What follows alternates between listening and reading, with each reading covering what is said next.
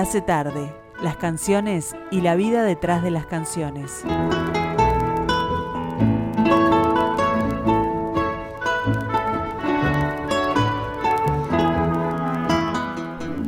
Estamos arrancando en este mismo instante una nueva entrega de Se hace tarde y dentro de esa entrega de Se hace tarde, por supuesto, nuestro tiempo de Beatles. Oscar Romero con nosotros charlando con ustedes, disfrutando todos los días de la semana, pero especialmente hoy que están los Beatles con nosotros, disfrutando la música, eligiéndola, comentándola, buscando datos pero me quedo más que nada con lo del disfrute, que eso es lo principal, el disfrute que yo tengo de hacer esto y ojalá que el que tienen ustedes de escucharlo, ojalá que sea así.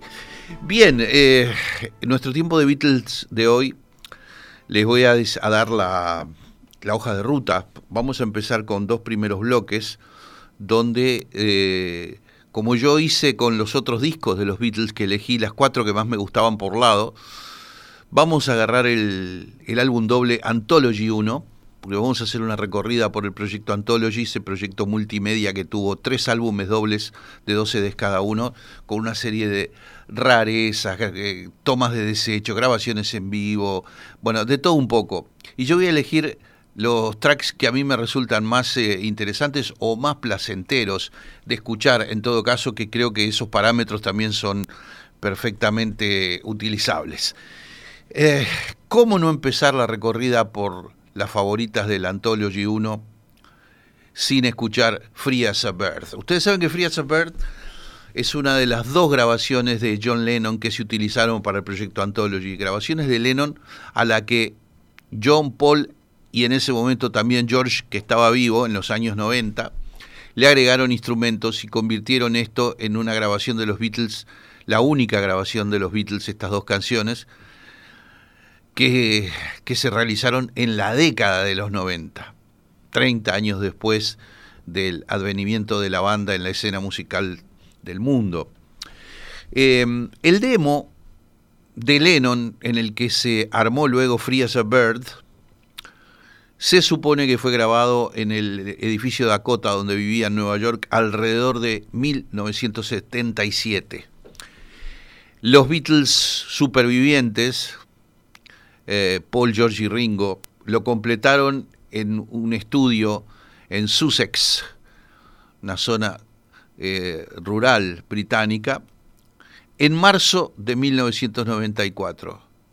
Yo recuerdo perfectamente la emoción que me dio escuchar este tema, porque además, claro, la sumatoria de las voces de John, Paul y George suenan a aquellos Beatles, por más que ya nunca va a ser igual, ¿verdad? Y ya en los años 90 tampoco podría haber sido igual que antes, pero se le parece bastante. Aquí está Free as a Bird.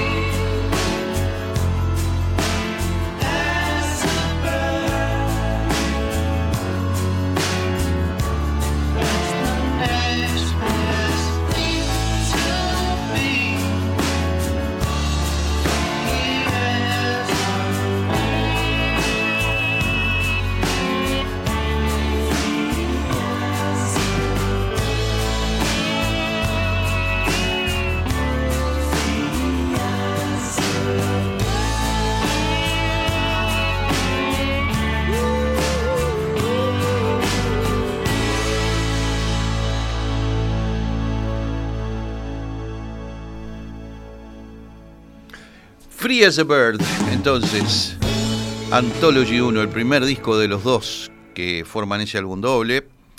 Y en ese primer disco hay grabaciones este, históricas de la. más históricas, prehistóricas de los Beatles. Y una de ellas es Angie Sweet.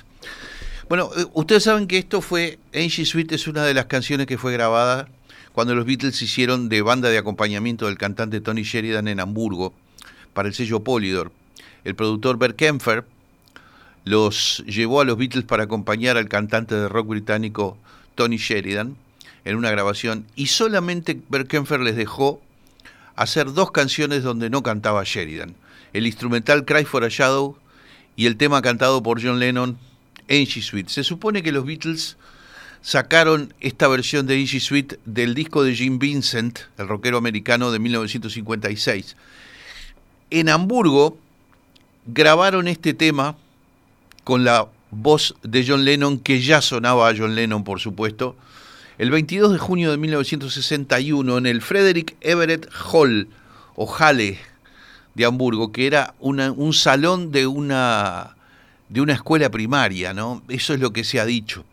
Así que aquí están entonces esos Beatles embrionarios en las sesiones de acompañamiento de Tony Sheridan, pero en este caso cantando John Lennon Angie Sweet. Thank you.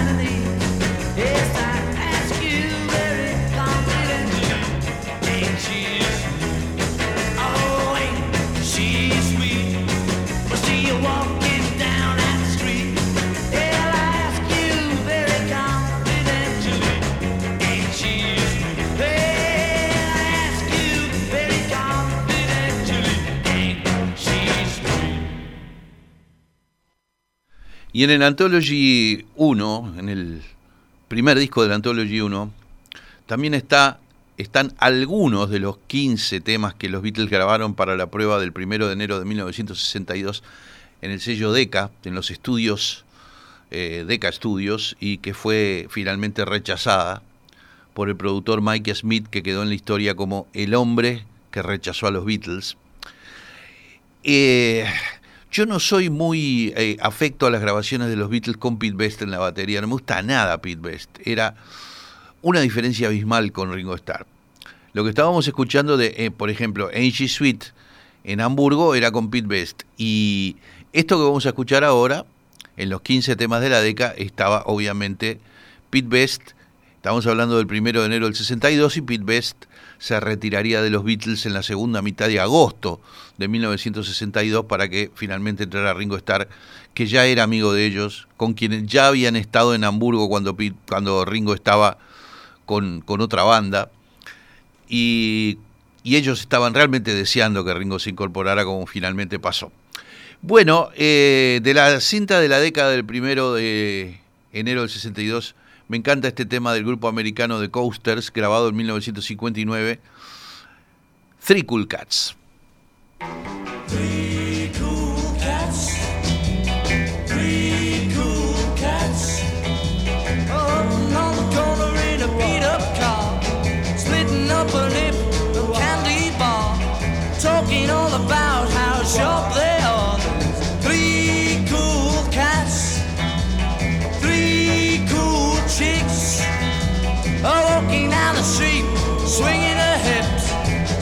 Up a bag of potato chips. And three cool cats do three big flips for three cool chicks. Yeah, three cool chicks. Well, I popped that first cool cat. He said, Man, look at that. Man, do you see what I see? Well, I want that middle chick. I want that little chick. Hey, man, you have one chick for me.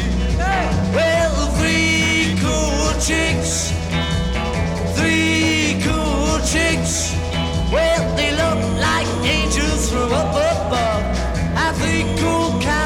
cats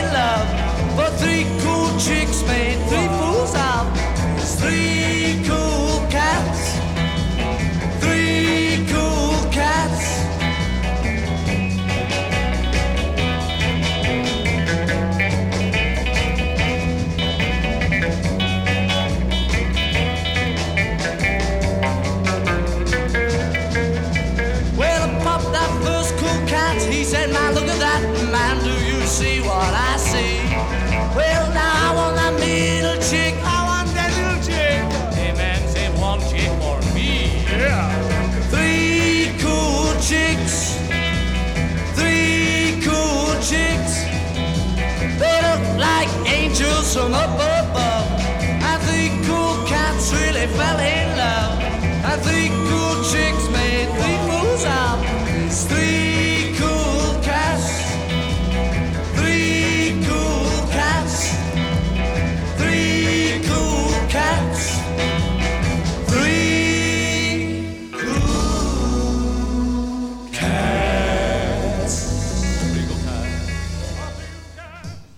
Bueno, lo que pasaba es que, es que Pete Best tenía como una monotonía impresionante, un sonido muy, muy blandito, muy, muy feo, y además no era esa maquinita de ritmo que es Ringo, no, no tenía ese tempo impresionante que tiene Ringo Starr. Pero bueno, fueron los Beatles de, de los comienzos y estos son este, eslabones en la cadena de la historia. Un eslabón maravilloso en la cadena de la historia está en el disco 1 del Anthology justamente, y es la presentación que está casi completa, casi, no totalmente, en la televisión sueca. Es la primera salida de los Beatles al exterior. Y el 24 de octubre de 1963, en el Carl Plan Studium de Estocolmo, un estudio de televisión, se grabó a los Beatles en condiciones técnicas muy buenas, una de las mejores grabaciones en directo de los Beatles que se conservan delante de un público entusiasta, pero que dejaba, dejaba escuchar, digamos, ¿no? No como pasaría después con la Beatlemanía y los alaridos de las chiquilinas y los chiquilines. Eh, así que aquí están en la televisión sueca con un entusiasmo desbordante porque estaban saliendo de Inglaterra por primera vez y estaban intentando ganar el mercado de otros países. Y con todo, con una gran entrega, tocan, por ejemplo, I Saw Her Standing There.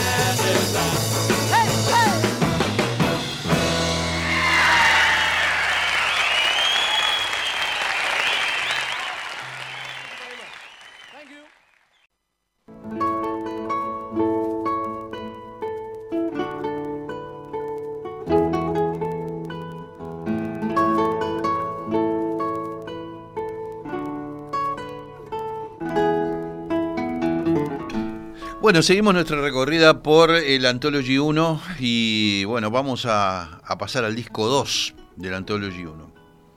¿Cuáles son las cuatro que yo elijo del disco 2 de ese proyecto multimedia que también tenía un libro enorme, una especie de ladrillo grandote con la historia de los Beatles contada por ellos mismos, lo cual hace de ese libro un documento único, un libro inmensamente ilustrado, bellamente ilustrado, y que yo les recomiendo es un libro caro, hubo una edición en inglés primero y después salió en español también, este, y también una caja con videos, con inicialmente eran VHS en los años 90 y luego salió la edición en DVD. Existe la caja con los DVD, que es un documento, un documental, podríamos decir, fascinante absolutamente.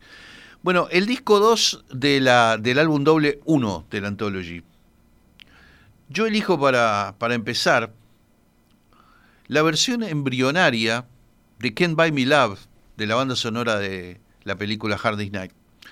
¿Por qué la versión embrionaria? Porque Can't Buy Me Love se grabó en los estudios eh, Paté Marconi de París, Francia, el 29 de enero del 64, cuando los Beatles estaban realizando una temporada en el Teatro Olimpia.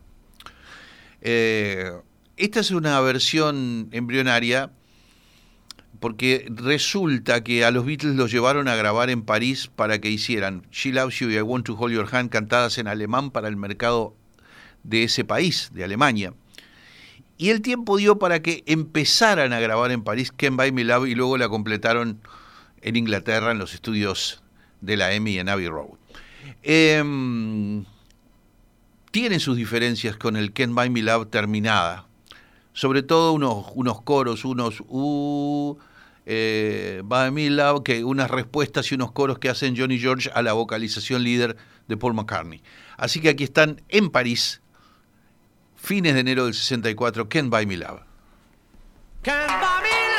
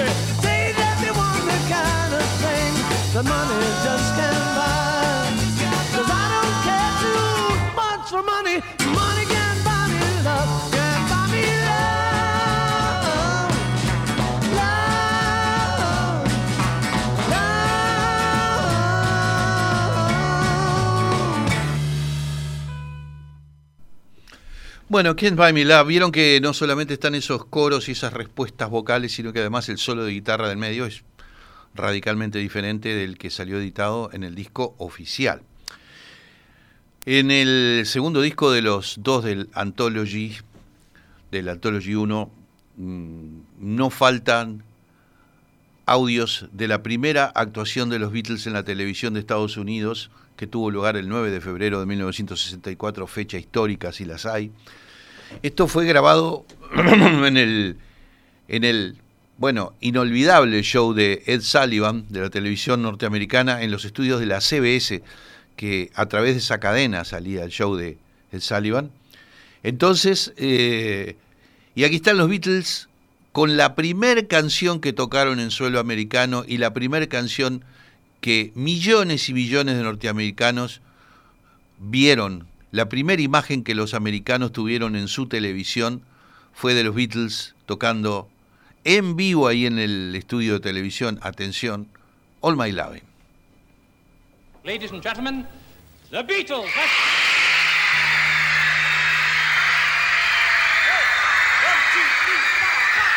Close your eyes and I'll kiss you. Tomorrow I'll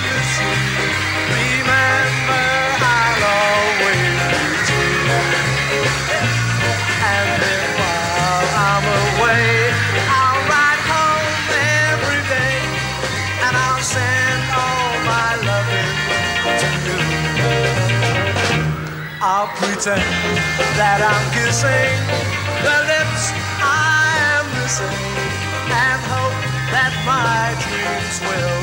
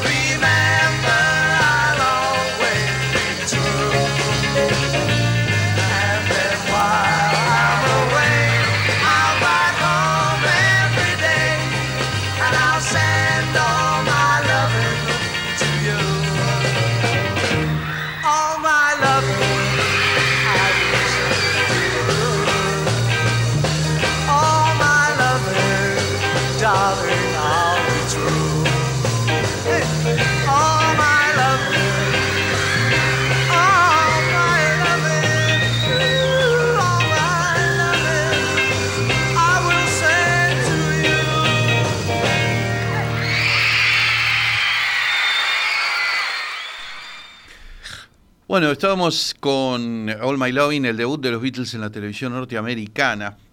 Avanzando un poquito en este segundo disco de la Anthology, llegamos a No Reply. Hay más de una versión de No Reply en el Anthology, hay un demo, por ejemplo, y luego está la toma 2. Hay que decir que la toma eh, definitiva de No Reply, que salió editada en el disco Beatles for Sale, es la toma número 8. Entonces es especialmente interesante escuchar la toma número 2 cuando empezaba a tomar forma No Reply. Esto fue grabado en los estudios Abbey Road, obviamente, el 30 de septiembre de 1964. Take two.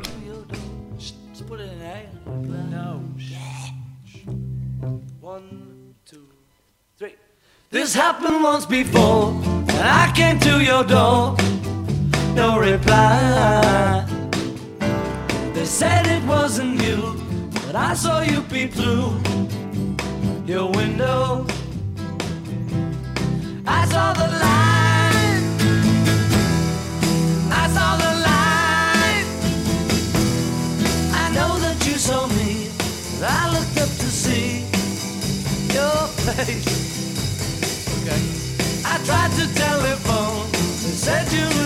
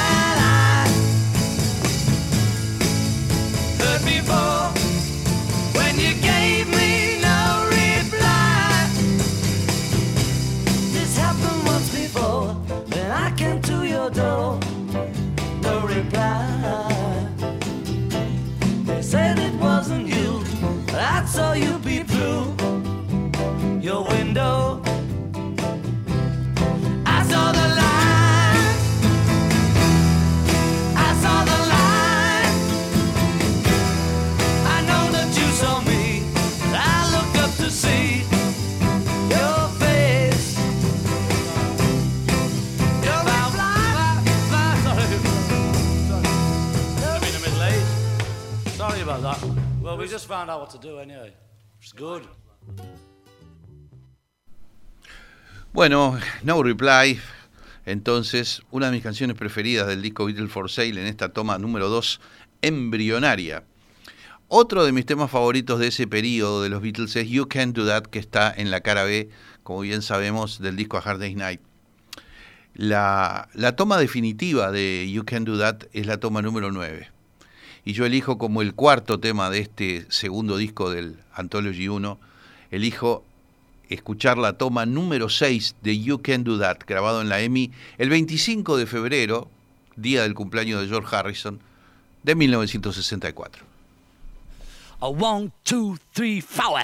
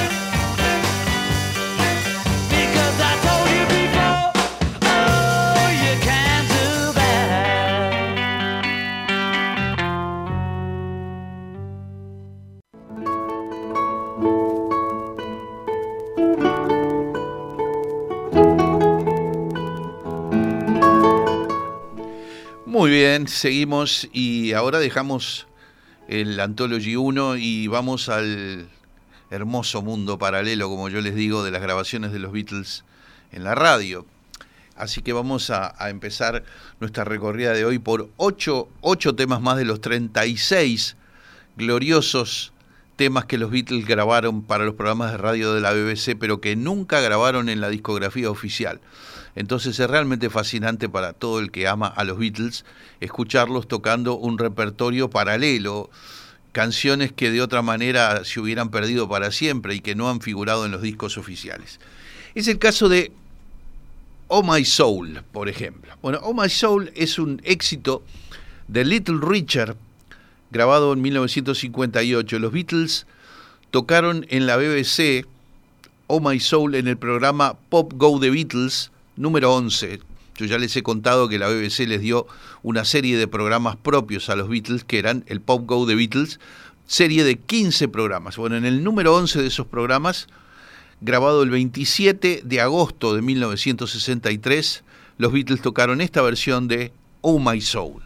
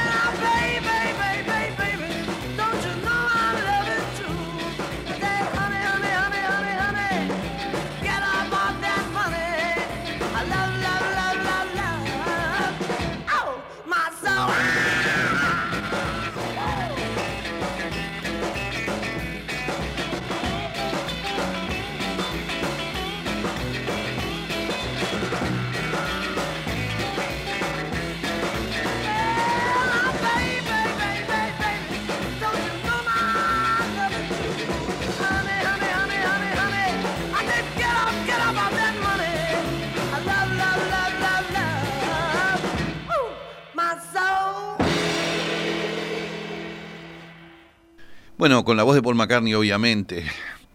Ahora viene una de esas grabaciones que yo le digo de la radio, de la radio británica, que no suena muy bien, pero que tiene un enorme peso histórico.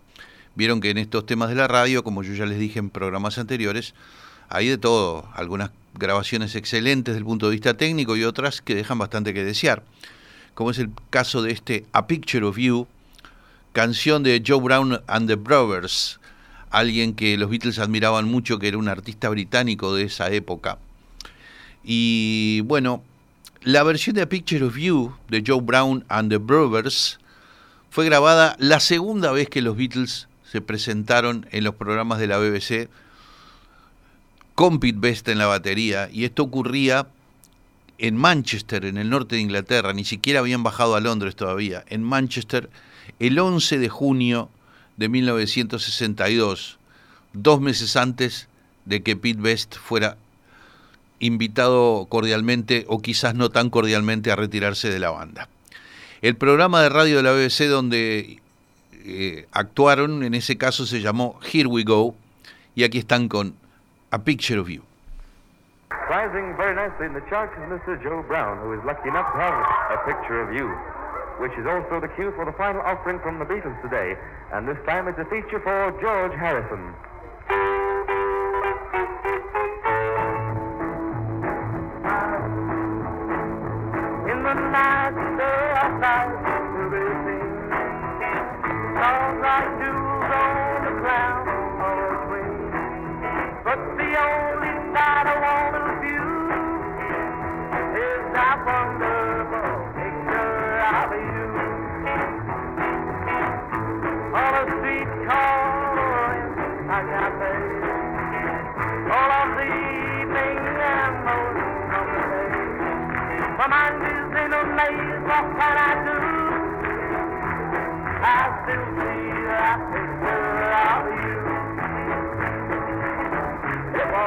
summer, I fell in love.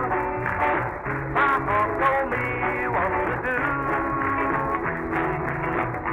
saw you there on the crest of a hill, and I took a little picture of you. And you were gone like a dream in the night.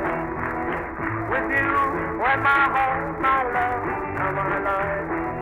I didn't know your name, what could I do? I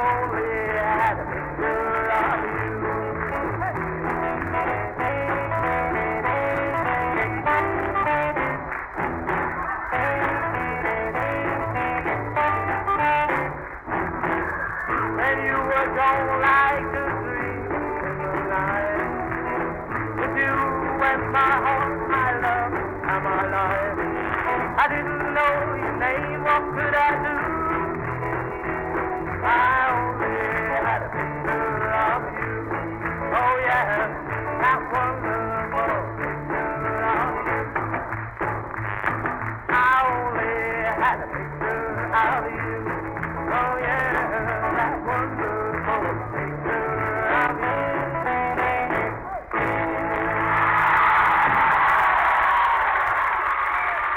Bueno, espero que hayan escuchado lo mejor posible este A Picture of You, que no tiene el, el sonido, como decían las señoras mayores cuando yo era chico, no es un sonido muy católico, pero en fin. Eh, A Picture of You, el programa Here We Go, junio del 62.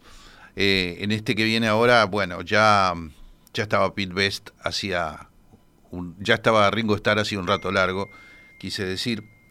Y bueno, este, a ver, me refiero a A Shot of Rhythm and Blues, esta que es una canción de un artista negro americano que los Beatles admiraban mucho, Arthur Alexander, el autor de Anna Go With Him, por ejemplo. Eh, la grabaron varias veces para la radio británica. Vamos a escuchar la versión de Pop Go The Beatles número 11 del 27 de agosto del 63. Así que aquí está A Shot of Rhythm and Blues.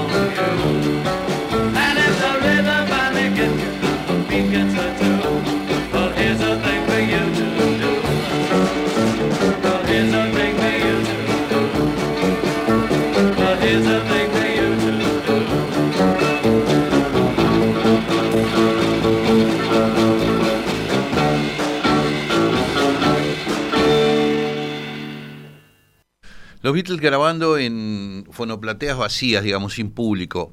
Aunque hay algunas grabaciones de programas de radio de la BBC con público.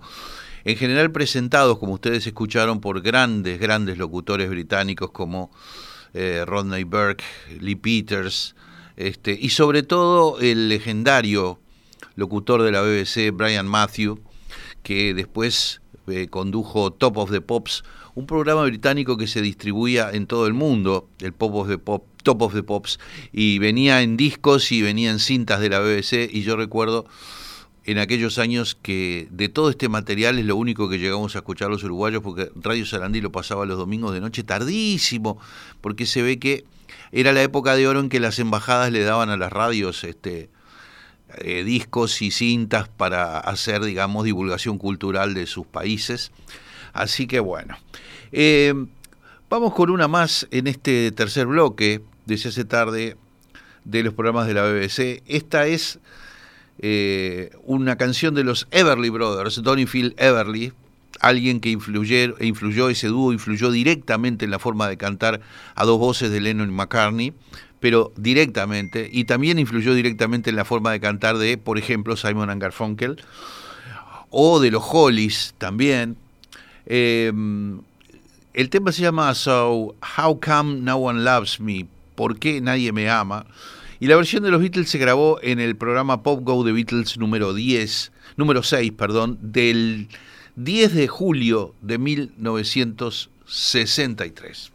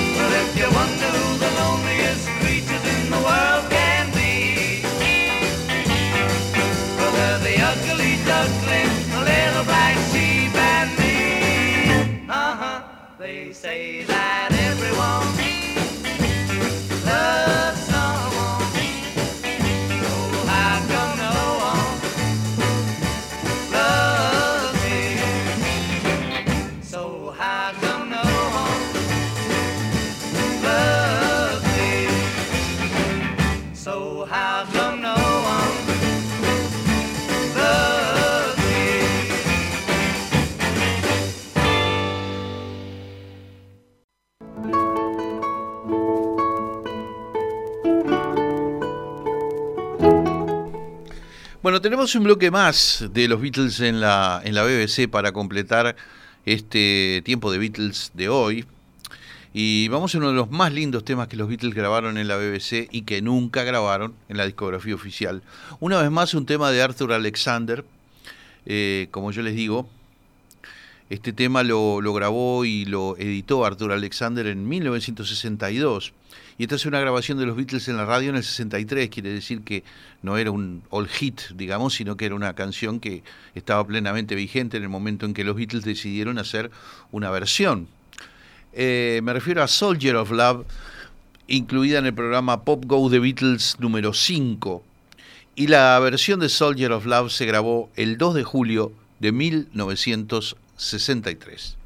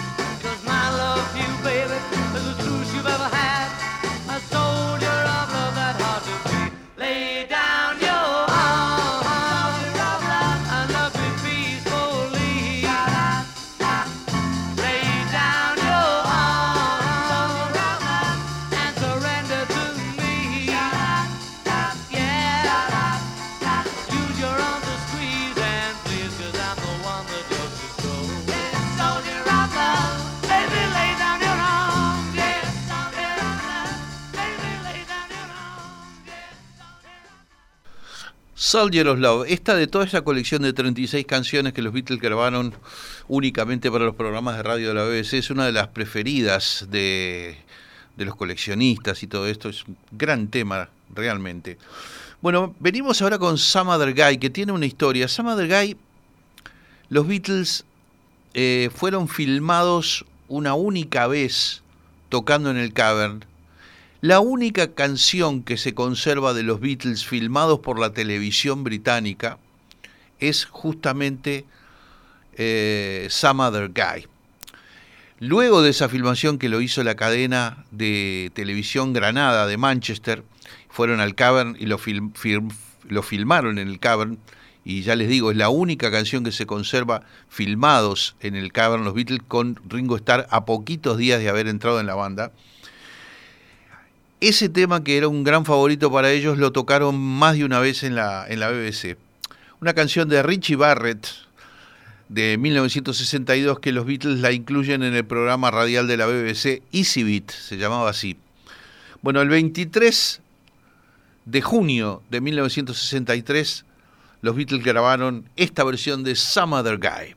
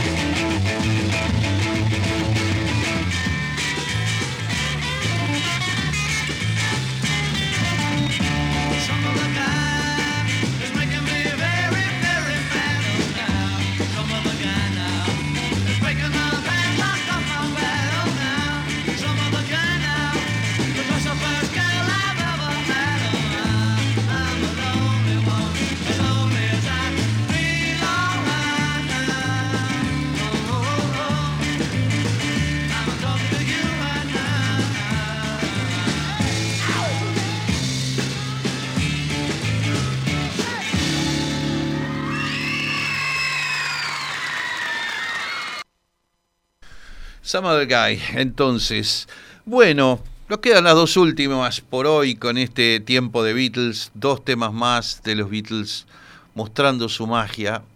Quizá no tan pulida como en los estudios de la, de la EMI en la discografía oficial, pero magia al fin, porque era una gran banda de en vivo. Vamos con Sure to Fall. También tocaron varias veces en la radio Sure to Fall.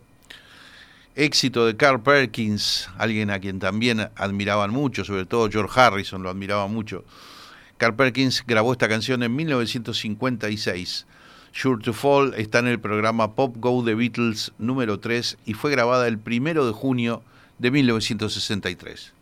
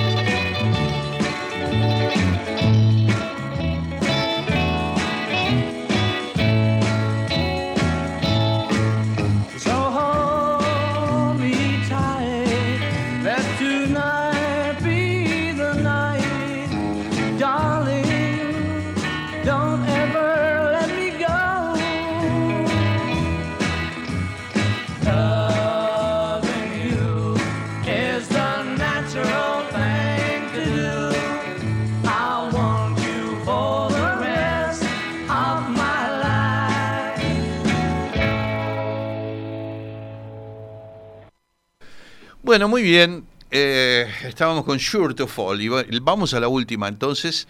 Así dejamos eh, nuestro tiempo de Beatles. Recuerden que en un ratito vamos a estar escuchando a Rubén Rada porque estamos haciendo todo un ciclo de...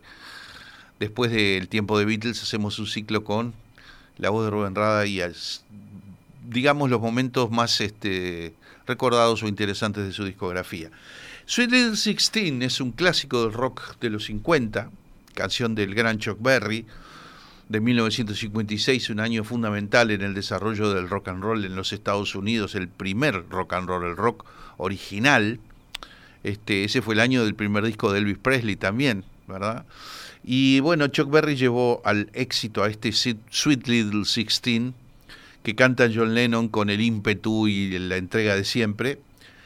El día 10 de julio del 63, para el programa Pop Go The Beatles 6, el sexto programa de los 15 de Pop Go The Beatles, grabaron Sweet Little Sixteen.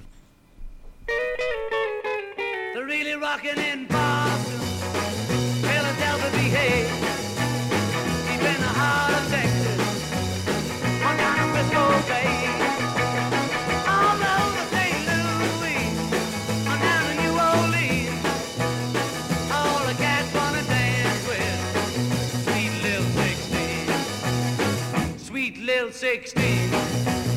She's just gotta have about half a million. A framed autograph. Her wallet's filled with pictures. She gets them one by one. Becomes so excited.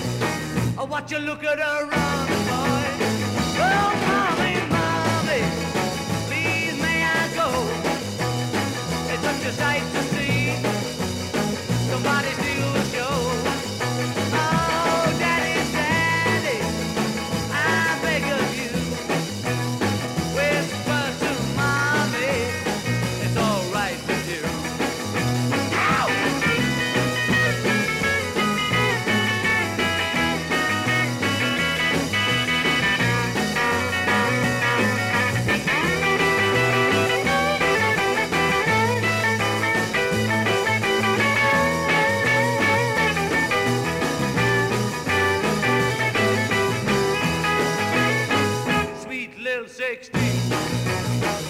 Got the grown up blues, tight dresses and lipstick.